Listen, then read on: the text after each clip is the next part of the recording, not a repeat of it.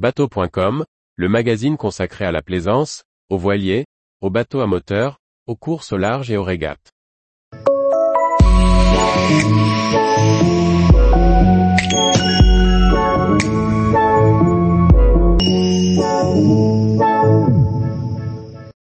Outre-mer 52, un catamaran conçu pour naviguer sur toutes les mers du monde. Par François-Xavier Ricardou. Nouveauté 2023, l'Outre-mer 52 se positionne comme un catamaran marin et rapide, sans pour autant faire peur aux équipages. Avec ce nouveau modèle, le chantier offre encore plus de volume sans augmenter le poids par rapport au 51 sortant.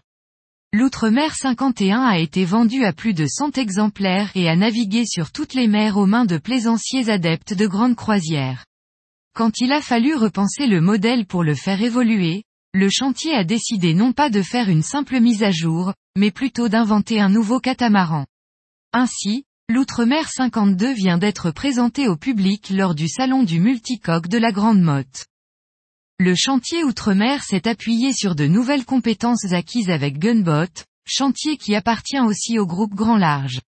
S'il n'est pas question de réaliser un 52 aussi extrémiste qu'un Gunbot, notamment pour que son prix reste abordable, la capacité à réaliser certaines pièces en carbone autorise de nouvelles possibilités dans les aménagements du voilier.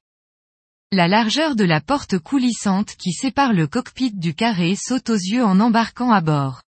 Celle-ci a quasiment doublé. Cela a été possible en utilisant une cloison en carbone en remplacement de l'ancienne en fibre de verre.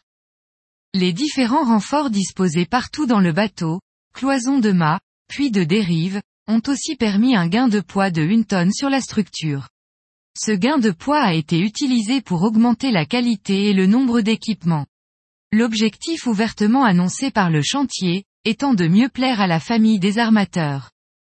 Ce nouveau plan a été confié au cabinet VPLP, alors que l'ancien 51 était dessiné par Christophe Barrault. Il a gagné au passage 45 cm en largeur et surtout beaucoup plus de volume habitable. Ainsi, les couchages des cabines arrière, très en hauteur sur le 51 et accessibles par deux marches, se retrouvent à des hauteurs standards sur le 52. De même, le carré gagne en volume avec des hublots très verticaux et beaucoup plus hauts pour laisser de la visibilité vers l'avant, même quand on est debout. Cette outre-mer se démarque par deux sièges de bar sur l'arrière de chaque coque, sorte de banquette qui peut accueillir deux personnes. Mais si la coque bâbord est équipée d'une barre franche devant ce siège, celle-ci n'est pas présente sur la coque tribord, en raison de l'installation d'un siège pour la barre à roue.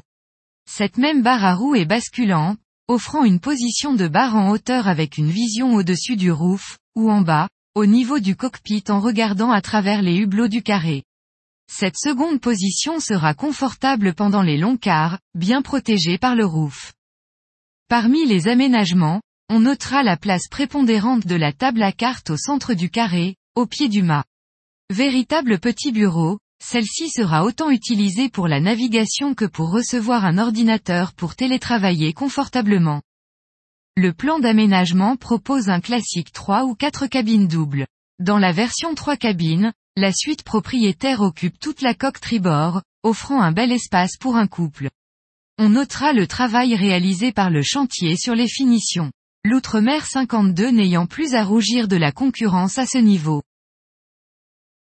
Tous les jours, retrouvez l'actualité nautique sur le site bateau.com.